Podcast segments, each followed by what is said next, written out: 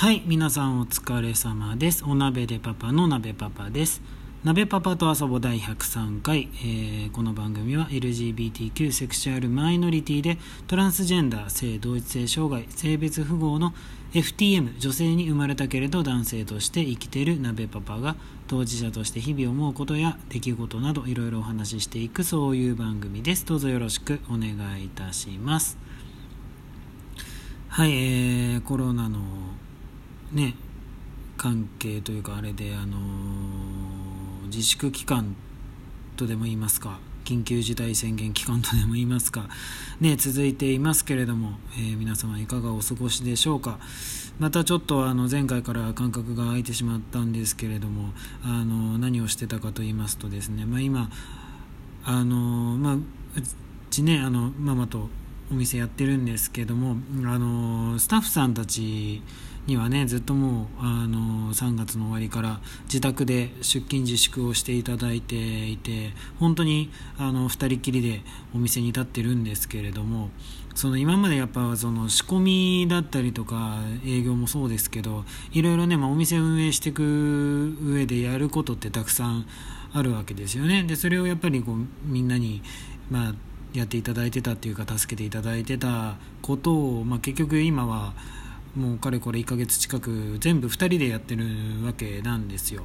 でその、まあ、そもそもあの2人でやる設定ではなくあのみんなでやる設定な感じのねあの内容のお店なもんだから、まあ、結構やることあって。でもうねもう本当日々全力投球な感じなんですよ。でねもうなんか毎毎日全力で部活やって帰ったみたいなあの10代の頃のあのあの 疲労感じゃないけどそのねまあ本当帰ったらパターン9って感じなんですよね。でもうこの間なんかねあの本当あのうちあの玄関から入ってあのね、2階から上が、まあ、2階に台所があってリビングがあって、まあ、3階寝室みたいな形の家なんですけどだからあの帰って、まあ、とりあえず階段上がるじゃないですか。で階段上がりきったところで多分疲れ切っちゃったんでしょうね。で自分でも覚えてないんですけど、まあ、そのままそこで寝ちゃったんですよ。階段上がっても台所のところでバタンと。でそしたらあの猫がねうち2匹猫がいるんですけど、まあ、異変を察したというか、まあ、そんなとこでね寝てるわけだからなんかパパおかしいぞってなったみたいでね、まあ可愛いことにね一生懸命ママを呼びに行ってくれたみたいなんですよ。全然知らないんですけど。なんかでママからしたらママはなんか3階の寝室にいてね、まあ、着替え終わってあのくつろいでて。でやたら泣くと猫が。ニャーニャーニャーニャー。であの話しかけてもあの撫でても全然あの泣き止まないと。であの一生懸命こうなんていうのかなこの動そのママを動かそうとするんですってこううあのこっち来てこっち来てみたいな感じで。でもでも 全然ママはなんかよく分かってなくて。でじゃあなんかまああのトイレ行くついでにねあのなんかおやつでもあげようかみたいな感じで降りてきてでそこであのぶっ倒れて寝てる僕を発見したわけですよね。で起こされてで起きたら、まあ、猫はなんだ起きたのかみたいな感じであのしれっとしてたんですけど、まあ、その猫にも心配されるぐらいみたいな感じだったんですよね。でまあそんなわけでちょっとまあラジオの方もすごいあの感覚空いちゃったんですけどまあでもねあの本当このくたくたにさせていただけるほどね、まあ、やっぱ働かせていただけてるというのは本当にあのありがたいことで。そうだってくたくたになるほどやっぱり来てくださるんですよ。お客様が。もうそれは本当にもうあのそもそもありがたいけれどやっぱりこの今この時にね本当にありがたいことだなって思うんですよ、うん、でまあなんというかまあ、特にこうなってから本当今までとは全然違うんですよね。そのやっぱお客様のニーズというか来てくださるその感じとかもで、まあ、それにいろいろ答えどうしたらお答えできるかみたいなことを考えながらやってるわけですけど、まあ、でもそんな中でもね、まあ、雨の日とかはやっぱわりかし静かにね、まあ、なるからとか思っってるとそれはそれで雨の日は雨の日で、まあ、こんな日だからねあのお客さんいなくて大変でしょみたいな感じでそれはそれであの気聞かせて来てくださるお客様もいらっしゃったりとかして、うん。まあ、本当日々やっぱりこのお客様への感謝もそうだしあとやっぱあの一緒に働いてて今はあの会ってないスタッフたちへの感謝スタッフさんたちへの感謝本当早くね今までみたいに前みたいにねあのみんなで働ける日が一日でも早く来てほしいなって本当に思うんですけどでもやっぱこの5月6日今のとこね5月6日までってことになってるけれどもねえまあもうその収束の兆しもやっぱり、まあ、報道とか見てる限りではちょっとやっぱりちょっと感じられないしうんまあ、5月7日から先もどうなっちゃうのかなって、まあ、全然わからないですよね。ただまあこうどんなことになっても結局のところねやっぱり日々、まあ、今もそうだし前もそうだし結局そうあの変わらないんだけど、まあ、やっぱり日々のことを、ね、目の前のことを一生懸命ねコツコツやっていくしかないんですよね。うん、まあ自分にできることでそし少しずつ少しずつね自分にできることを広げてっていうのかな、うん。まあ、頑張っていきたいんですけれども頑張っていこうと思うんですけれども。まあそしてね、まあ、こんな時になんですけど、まあ、うちのというか、まあ、僕のね父がねあのずっとがんをまあ1年ぐらいかな？前からかな、うん、もうちょっと前かな？からまああのまあ患ってて、まあ、その関係で、えっと、2回目の急性腎不全っていうのでまあなんか緊急入院したっていうね連絡を母からもらって、うん、で、まあ、だからこのコロナで今そのお見舞いとかね行けないし、まあ、そもそももうあのなかなかこう人にね特に年を ね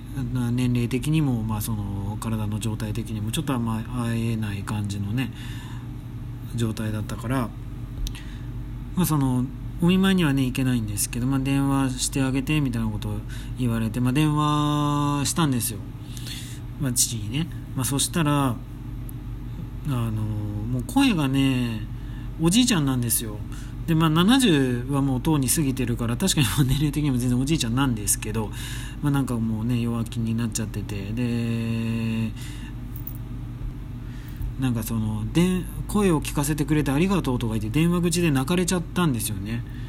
であの僕の父ってあのある分野において、まあ、とある分野において、まあ、一つあの時代を築いた人なんですよ。でまあ、そういう功績のある人だからこそなのか、まあ、その子供から見るとね、まあ、子供あくまで子供目線から見るとなんというか、まあその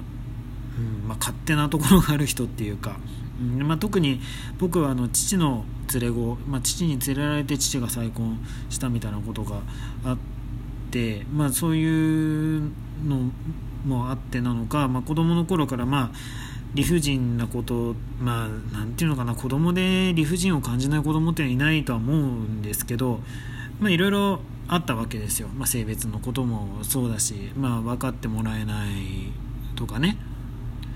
でまあいろいろ積もり積もったりして、まあ、僕18で家飛び出した時にはもう二度とあの帰らないつもりだったし二度と両親には会わないつもりで、まあ、家を飛び出したりとかねして、まあ、その後20年もう経つのかな？20年経って、まあ、いろいろね紆余曲折あってやっとこさ今あの多少交流ができて、ね、父とも母ともメールや電話、まあ、あったりもできる中になりつつあるところではあるんですけど、まあ、かつてはそれほど、まあ、憎んだりとか何て言うのかな、まあ、いろいろ思うところがあったね父でも、まあ、やっぱりどこかで強烈な憧れでもあったしで絶対に超えたいものでもあったしまあなんだろう、まあ、親に対して思う、ね、気持ちっていろいろあるじゃないですか。でまあやっぱりねその中でねそのすごく弱気弱気というか、まあ、弱くなっちゃったなっていう、まあ、その、まあ、病気のこともあるけど年老いちゃった父をやっぱりこう目の当たりにしたのがねやっぱりねすごいショックだったんですよね。でその父から、まあ、かつてね褒めてほしくても褒めてくれることのなかった父からあのお前はすごい頑張ってるなってその電話口で、まあ、その泣きながらね頑張ってるなって言われてで頑張れよ頑張れよってずっと泣きながら言われましてねだいぶねちょっとやっぱ来るものがあったんですよね。まあそのその耳元でその父の泣き声の「頑張れ頑張れ」をずっと聞いててあまあまあ今更ながらですけどね、まあで、あのよくある話かもしれないですけどやっぱりこのそのただ不器用だっただけでね僕がその感じてた理不尽さとかっていうのは父の不器用さがねあれしてただけでやっぱうんまああのちゃんと思ってもらってたんだなっていうか、まあ、愛されてたんだなっていうのとかをね、まあ、感じて、まあ、これをね、まあ、父が旅立ってしまう前にちゃんと返したいなと思うわけでございます。はいまあそんな感じでいろいろあるんですけれどもとりあえず今日々を元気に生きていきたいと思います。はい。今日も聞いていただいてどうもありがとうございました、えー、またぼちぼち配信していきます。これからもどうぞよろしくお願いいたします。それではまた。バイバイ。